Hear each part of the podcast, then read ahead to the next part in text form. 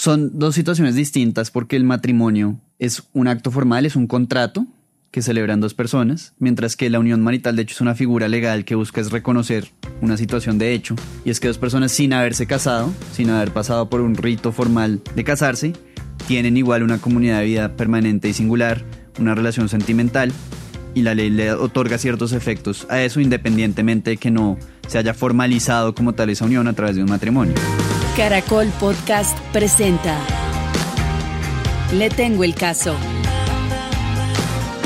Un podcast de orientación legal gratuita con la abogada Ana Carolina Ramírez. Hola, buenas tardes, buenos días, buenas noches, donde nos estén oyendo. Bienvenidos a este podcast de Caracol Radio en alianza con la Fundación Pro Bono, donde hacemos conversaciones sobre temas jurídicos que le pueden estar pasando a usted o a alguien que usted conoce. Hoy, con la ayuda de Martín Ruiz, bienvenido. ¿Cómo estás? vamos a hablar de unión marital de hecho. Martín trabaja como coordinador de la Fundación Pro Bono para redistribuir los casos a los abogados que de buena voluntad llevan los casos de la Fundación. Martín pues tiene más de dos años de experiencia con temas directamente relacionados con los casos que vamos a conversar, por ejemplo, hoy. Bienvenido Martín, muchas gracias. Gracias a ti. Bueno Martín, quisiera comenzar por preguntarte qué es una unión marital de hecho o más bien en qué se diferencia de un matrimonio. Sí, para aclarar eso, mientras que el matrimonio es un contrato y es un acto formal, la unión marital de hecho es algo que reconoce o recoge una situación de hecho y es cuando dos personas conviven, no se han casado, pero el derecho reconoce esa unión y le asigna ciertos, ciertas consecuencias. Ok, es decir que yo en un matrimonio pues casi que podría ir a casarme esta misma tarde o mañana, pero la unión marital de hecho no la puedo hacer así, sino que es una situación que se da primero en la realidad y luego la ley la reconoce. ¿sí? Exacto. Dados unos requisitos. Ok. Y tus usuarios, o tu usuario o usuaria, lo que hizo fue declarar unión marital. De hecho, ¿nos puedes contar un poco sobre eso? Sí, para aclarar un poco los hechos del caso y que motivaron la consulta, y pues haciendo la aclaración previa que la Fundación Pro Bono se encarga de facilitar el acceso a la justicia, dándole a las personas que no tienen los medios para acceder a un abogado la posibilidad de tener un abogado que los ayude en sus temas jurídicos. John Jairo, que es la persona que en este caso se acercó a la Fundación Pro Bono, tenía la siguiente situación. Él es ingeniero civil, él es de Pasto, y en Bogotá se vinculó con una fundación que se encargaba de darle mercados a gente de escasos recursos. Trabajando en esa fundación, pues vale aclarar que John Jairo es homosexual, conoció a Ariel y entablaron primero una amistad que se volvió una relación sentimental. John Jairo tuvo una enfermedad, a raíz de eso lo tuvieron que hospitalizar, en ese momento ya estaba en su relación sentimental con Ariel y una vez fue dado de alta del hospital, él decidió mudarse con Ariel en el apartamento en el que él vivía en arriendo. Ok, ¿y cuántos años tienen nuestra historia de amor John Jairo y Ariel? John Jairo debe tener alrededor de 30 años y, su, su, pareja también es alrededor de esa edad, tal vez un poco más joven. Ok. Ellos fueron a vivir juntos en enero de 2016. Desafortunadamente, poco tiempo después de eso, Ariel le diagnosticaron cáncer. Oh, por Dios. Pues siguieron su relación a través de la enfermedad, pero pues era un cáncer terminal y en junio de 2019 Ariel murió. alcanzaron a vivir 2017, 18, 19, alrededor de tres años, un poco menos. Eh, un poco menos de, un poco más de tres años, sí. Y lo que pasó es que la familia de Ariel no aceptaba la unión que él tenía con John Jairo. Entonces, una vez Ariel murió, la familia pues se negó a reconocer esa unión y se llevó todos los enseres que ellos tenían en su apartamento y además se llevó una moto que Ariel había comprado antes de conocer a John Jairo. Entonces, a raíz de todas esas situaciones que John Jairo se acerca a la Fundación Pro Bono para ver qué puede hacer. Y lo que nosotros le dijimos es que iniciara un proceso para declarar esa unión marital de hecho que él sostuvo con Ariel y pues para obtener las consecuencias que de eso se desprenden. Ok, entonces quisiera mm, entender un poquito los hechos. El señor Ariel es la persona que fallece, desafortunadamente. Sí. Después de una enfermedad de cáncer. Y su pareja, porque ya llevaban más de dos años conviviendo, es John Jairo y supongo que ahorita pues vamos a aterrizar eso un poquito más. ¿Y ellos vivían en el apartamento de? El apartamento era arrendado y era el apartamento en que Ariel vivía en Bogotá. Ok, sobre eso tengo una pregunta. Entonces, si ellos hubieran convivido, digamos, no sé, año y medio, John Jairo podría hacer esa declaración de unión marital de hecho o cuáles son los requisitos para que se genere una unión marital de hecho? Y es una buena pregunta porque me sirve para aclarar algo y es que una cosa es una unión marital de hecho y otra cosa es una sociedad patrimonial de hecho. Ok. La unión marital de hecho es cuando dos personas deciden hacer una comunidad de vida que la ley llama singular y permanente.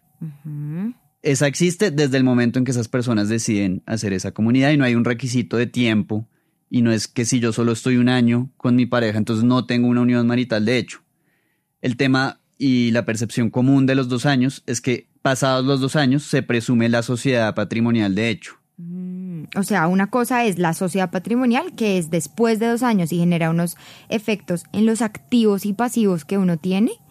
Y otra cosa es la unión marital, de hecho, donde uno, por el hecho de convivir junto y mostrar una voluntad de convivir con una persona, casi que mostrar la voluntad de casarse, pues en términos no legales, sino con esa persona, ya genera unos efectos. O sea, yo podría constituir una unión marital, de hecho, mañana. Sí. Y sobre la pregunta de la constitución es, ya tú tienes esa comunidad de vida permanente y singular, tú puedes hacer varias cosas. Si las dos personas de mutuo acuerdo deciden declarar eso en una escritura pública ante un notario, esa es una forma de que nazca la unión marital. De hecho, también puede ser por un acta de conciliación suscrita en un centro de conciliación autorizado.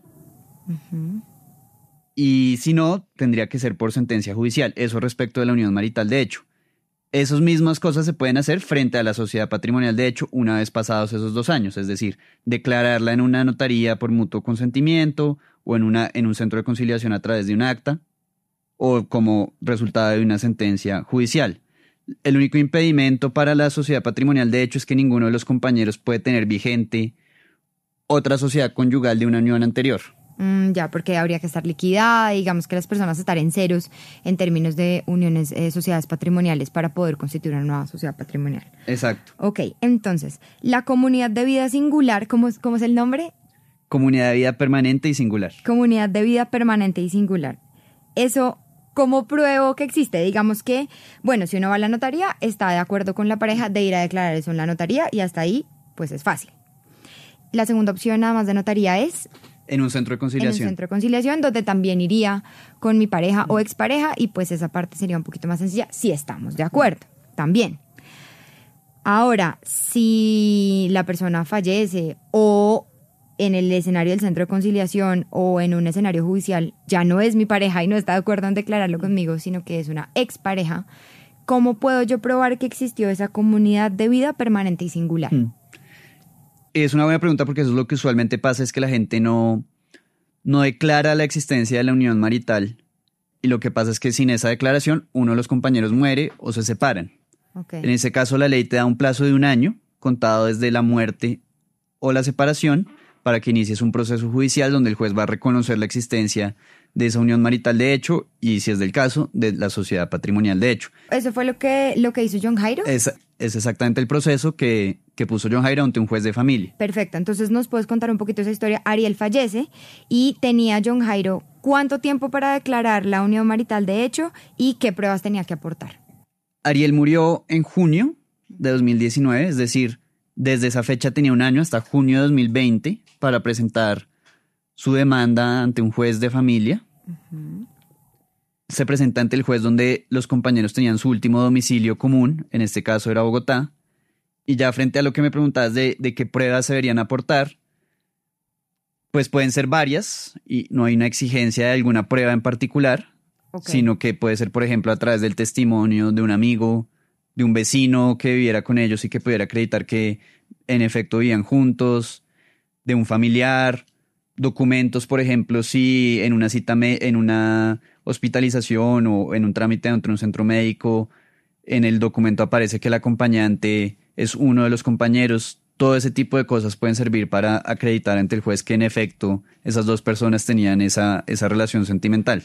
Ok, o sea, cualquier documento o testimonio que nos ayude a convencer al juez de que existió una comunidad de vida permanente y singular en algún momento entre esas dos personas. Te pregunto, por ejemplo, si John Jairo demuestra que tenían ambos la misma dirección de notificación o en el trabajo ponen la misma dirección y residían juntos, puede ser una prueba. Eso puede ser una prueba. Ok, o que, no sé, eh, pruebas, eh, aunque sea informales, de cómo se distribuían los gastos de la casa, transferencias mutuas donde compren cosas para distribuirse los gastos que pues una pareja normal se distribuye, lo que tú contabas de las incapacidades médicas cualquier documento o testimonio. Pueden ser Sí. vecinos, familiares, amigos. Exacto.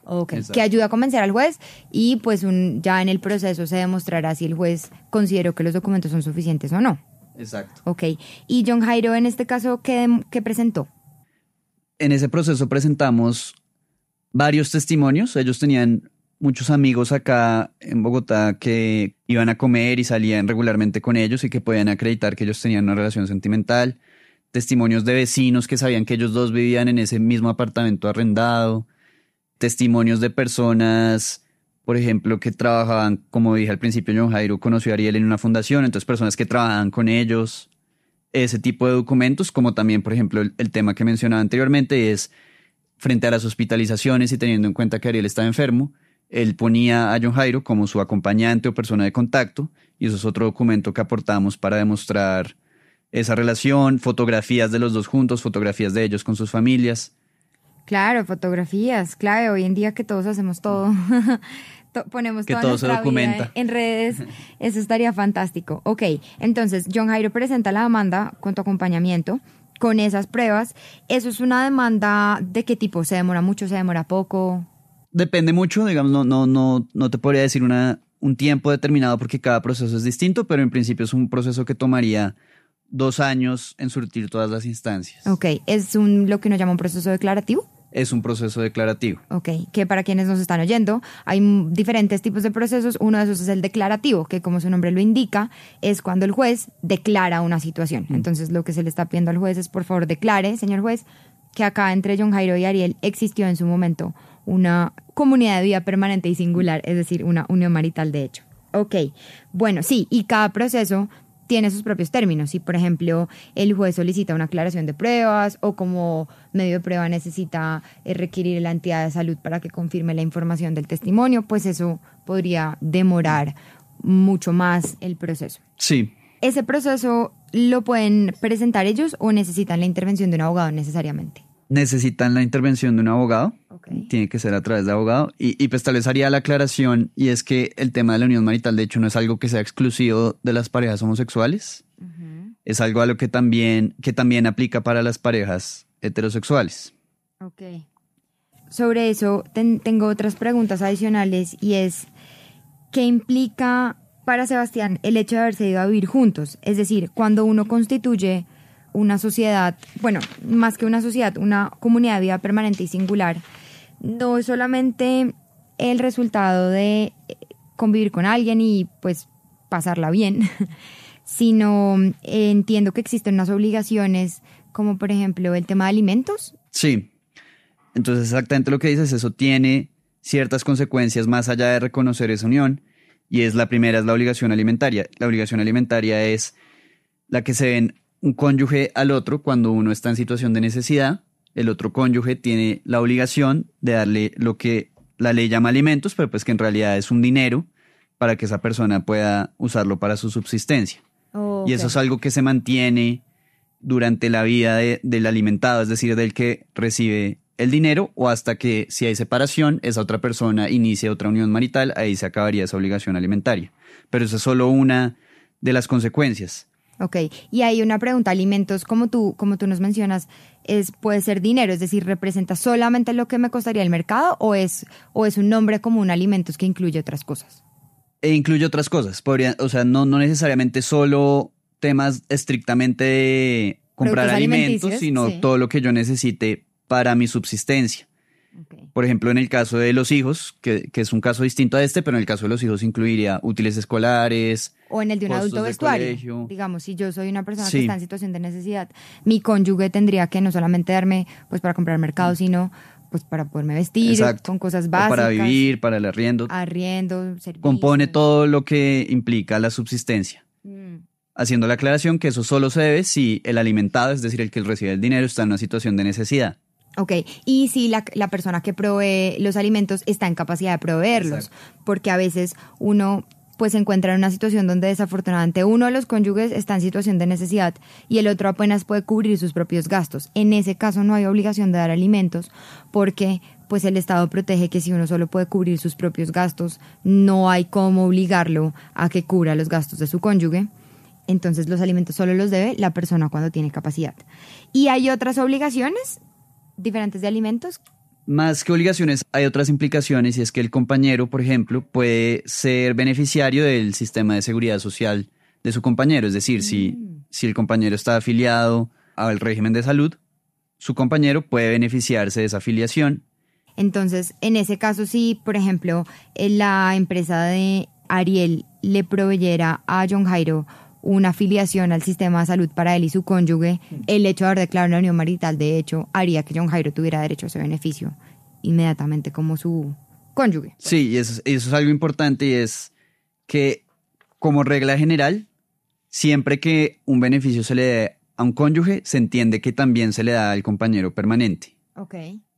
Es decir, hay cierta equivalencia entre un matrimonio formal y una unión marital de hecho para todos esos beneficios, ya sea por empresas privadas o por entidades públicas. Ya, eso buscando que no haya una discriminación entre géneros y entre que las parejas, en términos civiles, las parejas heterosexuales tengan más beneficios que una pareja en exactamente las mismas condiciones en términos legales que sea del mismo sexo. Sí, hay dos discriminaciones que se quieren evitar y es una, no vamos a privilegiar un tipo de familia sobre otra, es decir, no vamos a privilegiar la gente que está casada, sea homosexual o sea heterosexual, sobre las personas que si bien no están casadas, igual tienen esa comunidad de vida permanente y singular, pero también no vamos a discriminar entre las parejas homosexuales y las parejas heterosexuales. Originalmente la ley 54 de 1990, que es la que regula la unión marital, de hecho hablaba de que esa era unión entre un hombre y una mujer.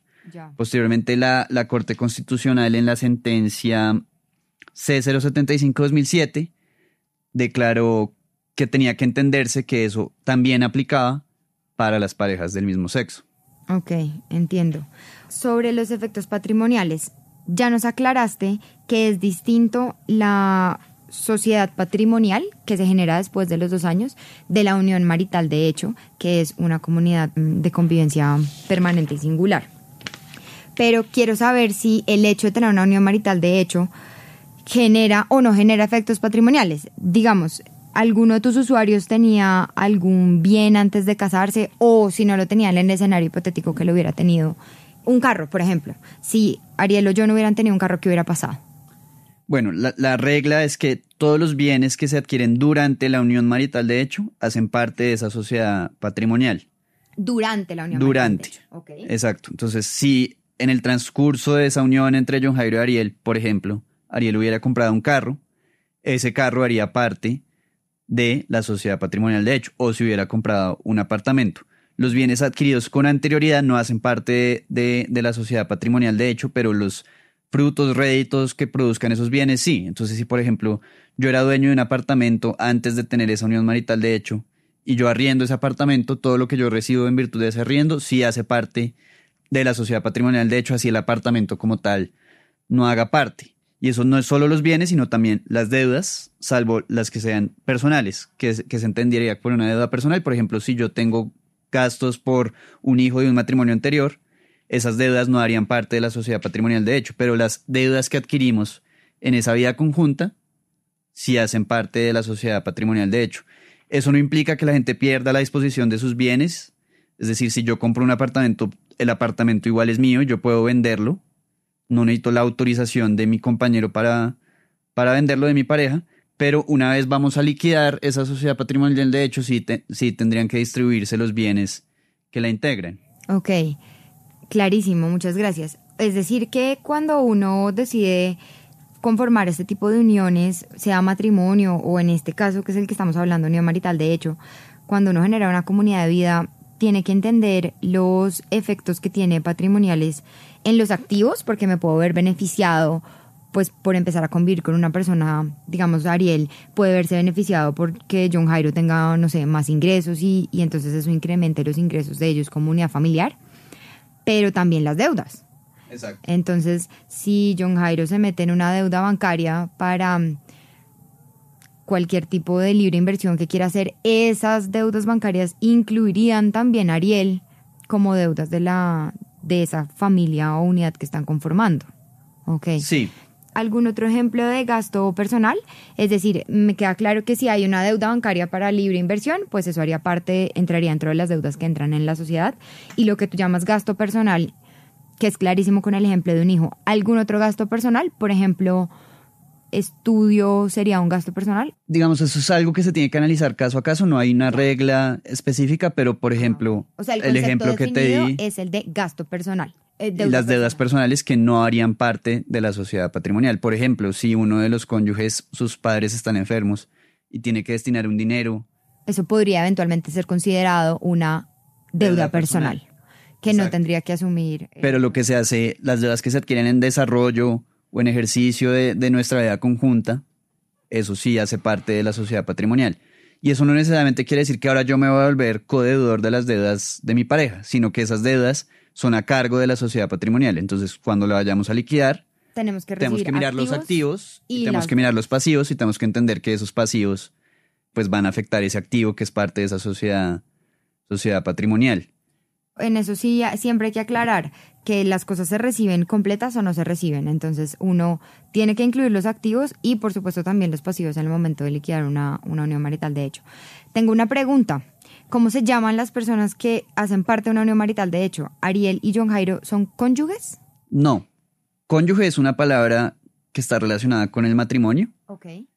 En este caso son, la ley lo llama compañeros, digamos sería el término técnico, pero pues son dos personas que tienen esa relación sentimental y esa convivencia. Ok, y la discriminación que tú mencionabas antes, que se trata de prevenir en que no hayan unos efectos diferenciales entre unos y otros, es que no haya diferencia entre quienes en el tratamiento legal, entre quienes se llaman cónyuges y quienes serían compañeros, es decir, matrimonio versus unión marital Exacto. de hecho. Eso es lo que la ley busca evitar, que, que la gente no, no, digamos, sea castigada por esa decisión de no casarse formalmente, pero sí, pues tener esa vida conjunta y, y esa relación sentimental, que es similar a lo que pasaría en un matrimonio, pero sin el acto formal de haber celebrado el contrato de matrimonio. Suponemos que Ariel nunca cotizó.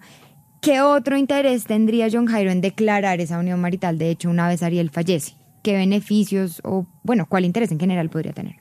Sí, y es, y es una buena pregunta. Es en el, en el caso específico, como Ariel sufrió los últimos años de su vida de una enfermedad terminal, él tenía derecho a una pensión de invalidez. Y es que él ya no tenía la capacidad de trabajar y recibía una pensión mensual por parte del Estado, teniendo en cuenta que él no podía trabajar para pagar sus propios gastos. Entonces, en efecto, John Jairo podría tener acceso a esa pensión, es decir, lo que se llama pensión de sobrevivientes, es la pensión que antes recibía Ariel, ahora la va a recibir John Jairo. Pero hay que hacer la aclaración que primero, eso no es algo que se derive del tema de la unión marital de hecho y ya, es decir, no por el hecho de que yo tenga una unión marital de hecho ya cumplo los requisitos para acceder a la pensión de sobrevivientes de mi compañero. Hay otros requisitos que, que trae la misma ley Pero este es uno de esos pasos necesarios, ¿o no? No necesariamente, pero lo que la ley sí te pide es que tú pruebes una convivencia ininterrumpida por cinco años antes de la fecha de la muerte para acceder a esa, a esa pensión. Ya. Entonces esto es parte, pero digamos que no, lo que quiero decir es que no pensar que por el hecho de que yo inicie un proceso de, de declaración de unión marital de hecho, eso inmediatamente me va a implicar tener derecho a una pensión. Son dos trámites distintos. El trámite de pensión se hará dependiendo de la entidad a la que está afiliada la persona, es decir, Colpensiones o un fondo de pensión privado, y allá tendrá que presentar lo que pida el- esa entidad para acreditar esa convivencia y poder tener acceso a esa pensión. Entonces no es una consecuencia de este proceso judicial del que estamos hablando acá en este momento. Ok, y entonces, John Jairo, ¿por qué inicia este proceso para declarar la unión marital de hecho ante, ante juzgado? digamos, el interés para esos ya los efectos que habíamos hablado, patrimoniales de tener una sociedad patrimonial de hecho. Si John Jairo no declarara esa unión patrimonial de hecho, él no tendría derecho sobre ciertos bienes, por ejemplo, los bienes que adquirieron de forma conjunta du- durante su relación y que, como dije al narrar la historia, la familia de Ariel que no aceptaba esa unión se los llevó. Entonces, el interés es acreditar que él sí tiene derecho sobre esos bienes. Sobre los que tendría un derecho de herencia sobre esos bienes, digamos como cónyuge, pues como compañero. Sí, no. Sí, no. Y, y explico por qué, por qué la respuesta. Son dos cosas distintas. Una cosa son los bienes a los que yo tengo derecho por la liquidación de esa sociedad patrimonial de hecho. Claro, ¿qué es lo que se llama herencia? No. Ah, Y está la herencia, ya. que es ya lo que yo recibiría por ser, por ser heredero de la persona que, que fallece. Entonces hago la aclaración. Si fallece una persona, lo primero que se va a hacer es se liquida la sociedad patrimonial de hecho. Es decir, cogemos todos esos bienes que adquirimos durante la unión marital y literalmente la mitad va para el que sobrevive y la otra mitad va para la masa herencial de la persona que falleció. Ah, ya. Y luego es esa masa herencial la que luego vamos a distribuir según las reglas de la sucesión. Haciendo la, la distinción, hay sucesiones testadas, que es cuando una persona hace un testamento. En ese caso, esa persona tiene la posibilidad de disponer del 50% de sus bienes y dárselos a quien quiera. El otro 50% es una asignación forzosa, donde la ley dice a quién deben ir esos bienes. Y las sucesiones intestadas, donde todos esos bienes que quedan después de haber liquidado esa sociedad y todos que integran esa masa herencial se distribuyen. Entonces hay distintas reglas. Si la persona tenía hijos, en principio se divide solo entre los hijos, es decir, el compañero permanente acá no tendría derecho de herencia, sino solo recibiría lo que pasó por la liquidación de la sociedad patrimonial de hecho. La única excepción a esa regla es si, si el compañero está en una mala situación económica y no puede subsistir con los bienes que recibió después de haber liquidado esa sociedad patrimonial de hecho, él tendría derecho a lo que la, la ley llama la porción conyugal, que es una asignación adicional para que esa persona pueda recibir más y así poder cubrir su subsistencia. Ok. Entonces, en ese último escenario que describes, la pareja sobreviviente, supongamos John, si estuviera en una situación de necesidad, podría recibir dos veces. Primero el 50% de los activos de la liquidación de la sociedad patrimonial y luego cuando ya ese 50% que resta de Ariel se va a heredar, si él está en situación de necesidad, podría volver a recibir otra porción de... Podría recibir una porción adicional de, de ese 50%. Exacto. En el caso en que las parejas no tienen hijos, que es este caso del que estamos hablando hoy, la regla es que se distribuye en partes iguales entre los papás y el compañero, la masa herencial. O sea, John en este caso recibe dos veces. Primero el 50% que le corresponde de la liquidación de la sociedad patrimonial. Sí, Y luego del 50% que queda irían 25% para los papás y 25% para John como una segunda entrega. Sí, no. Porque entonces, ¿qué es lo que pasa acá? Tienen la sociedad patrimonial que tiene unos bienes. La liquidamos y el 50% va para la masa herencial, pero no es solo ese 50% sobre el que John tendría derecho como heredero, sino sobre todos los bienes de Ariel, no solo sobre los que recibió por ese 50%. Ya.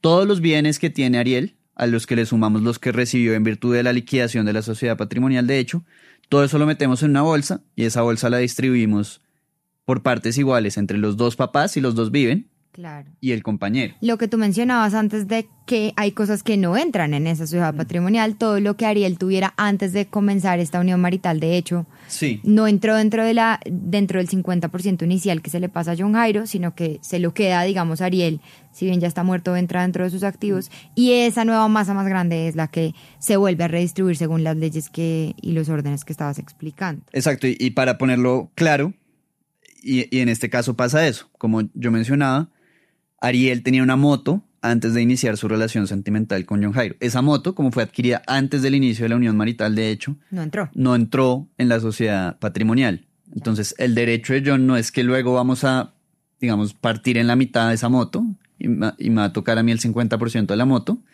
No, pero como no tenían hijos, él sí tiene derecho sobre los bienes de Ariel, incluso los que no integraban la sociedad patrimonial, en su calidad de heredero. Es decir, él debería recibir su porción de esa moto junto con los dos papás de Ariel, que los dos vivían. Ya. En el caso si no hay papás y solo hay hermanos, la regla es el compañero que sobrevive recibe el 50% de la masa herencial, o sea, no solo el 50% de la sociedad patrimonial, sino el 50% de la masa herencial. Que ese es el segundo momento, el 50% de ese segundo momento. Y todo lo demás se distribuye por igual entre los hermanos. Igual o sea- si solo tuviera sobrinos. Solo para aclarar, si Ariel tuviera dos hermanos, en, la en el segundo momento, que es la liquidación de la herencia de Ariel, le correspondería el 50% de la herencia de Ariel a su Compañero. compañero, que sería John, que en realidad sería el 25%, digamos, de la cuenta inicial, más o menos, pero incluyendo los bienes adicionales. Y ese otro 50% de la masa herencial de Ariel se distribuye entre sus dos hermanos, es decir, a cada uno de sus hermanos le tocaría un 25. Y si Ariel tuviera cinco hermanos, cada uno de los hermanos recibiría el 10%. Sí, por partes iguales. Ok, o sea, ellos como un grupo se distribuyen el 50%, Siempre sean uno, dos, tres o 23 hermanos. Sí, siempre y cuando los papás no vivan, porque No. cuando los papás viven, es la regla que explicamos, y es por igual entre el compañero y los papás. ¿Cómo se llaman esas reglas para saber, o sea, si va a los hijos, a los papás, a los hermanos, cómo se llaman esas reglas? Orden sucesoral, Ok. pues hay primer orden. eh, segundo orden, tercer orden, y es papás, hermanos, etcétera, dependiendo de la línea de consanguinidad que tengan. Ok. Muchas gracias, Martín. ¿Hay algo más que creas que es importante que las personas que nos estén oyendo sepan sobre unión marital de hecho o necesiten saber? No, creo que eso cubre las reglas generales y hay algo que es muy importante, es que el tiempo es muy corto. Es decir, si llega el momento en que yo estoy en una unión marital de hecho y mi compañero muere o nos separamos, tengo que tener muy en cuenta que yo tengo solo un año para iniciar el respectivo proceso judicial. Entonces, desde ese momento, como el tiempo es muy corto, tengo que pensar en conseguir asesoría legal, un abogado que me, que me acompañe en ese proceso, recaudar las pruebas para poder presentar esa demanda antes de que expire ese año, porque si yo dejo pasar ese año, ya no tendría derecho a todas esas consecuencias patrimoniales de las que hemos hablado por la sociedad patrimonial de hecho. Y, y otra cosa que, que creo que es muy importante es reiterar el error común que la gente piensa que yo tengo que convivir dos años con mi pareja para estar en una unión marital de hecho, que no es así. Desde el momento en que yo convivo y empiezo esa comunidad de vida, yo tengo una unión marital de hecho con los efectos que hemos hablado. Y estoy Para los dos años, o lo que exige ese requisito de duración de dos años, es la sociedad patrimonial de hecho, que es lo que hablamos de, de que se crea esa bolsa, por decirlo así, imaginaria, donde todos los bienes que adquirimos en el transcurso de esa unión marital de hecho integran esa bolsa y al momento de muerte o separación tenemos que dividir todo lo que entró en esa bolsa. Claro. Entonces, tener, tener esas dos cosas en cuenta. El año para yo poder iniciar el proceso y que los dos años no son para la unión marital de hecho, sino para la sociedad patrimonial de hecho. Y esa distinción es muy importante porque las personas que hacen parte de una unión marital, de hecho, tienen unos beneficios Claro. que no necesitan esperar los dos años, como por ejemplo el tema de la pensión de sobreviviente, lo podrían solicitar una vez declaran la unión marital. De hecho, cumplidos los otros demás requisitos que existan para... Siempre y cuando cumplas con los requisitos de, de la ley laboral, por así decirlo. Pero yo creo que el, el tema más importante es, por ejemplo, si yo inicio una unión marital de hecho, no tengo que esperar dos años para afiliarme al sistema de seguridad social en salud de mi pareja. Claro, como beneficiario. como beneficiario por ser su compañero permanente, porque lo soy independientemente de que no hayan pasado esos dos años, que son simplemente para la sociedad patrimonial. Ok. Muchas gracias por esas aclaraciones y muchas gracias por acompañarnos hoy. No, gracias a ti por la invitación. Ojalá sea útil. Si le gustó este contenido, compártalo a alguien que esté en una situación igual o similar y que le pueda interesar aprender de estos temas. Si tienes dudas o preguntas, nos puedes buscar en Instagram como arroba caracolpodcast.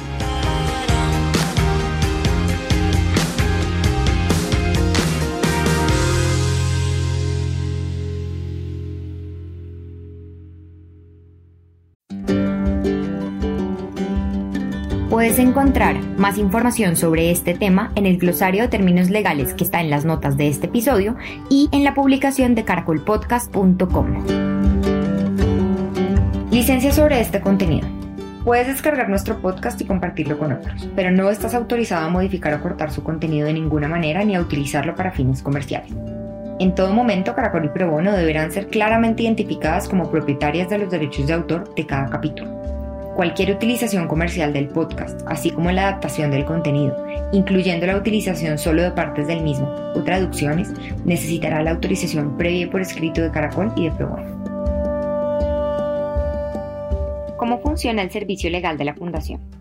Para recibir los casos, primero realizamos un proceso de depuración respecto de criterios objetivos, tales como la necesidad económica demostrada del aplicante, que el caso sí esté dentro de las áreas de práctica de la fundación, la disponibilidad de abogados, entre otras. Después, cada caso será enviado a los abogados voluntarios, quienes deciden tomarlo o no de manera discrecional.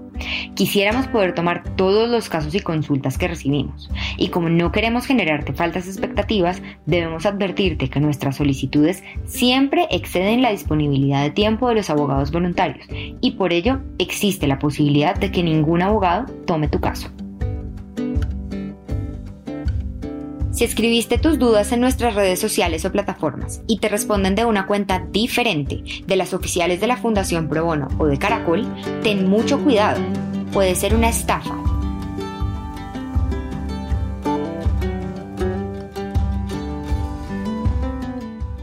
La información de texto y audio de este capítulo corresponde a las normas y jurisprudencia que estaban vigentes al momento de su publicación.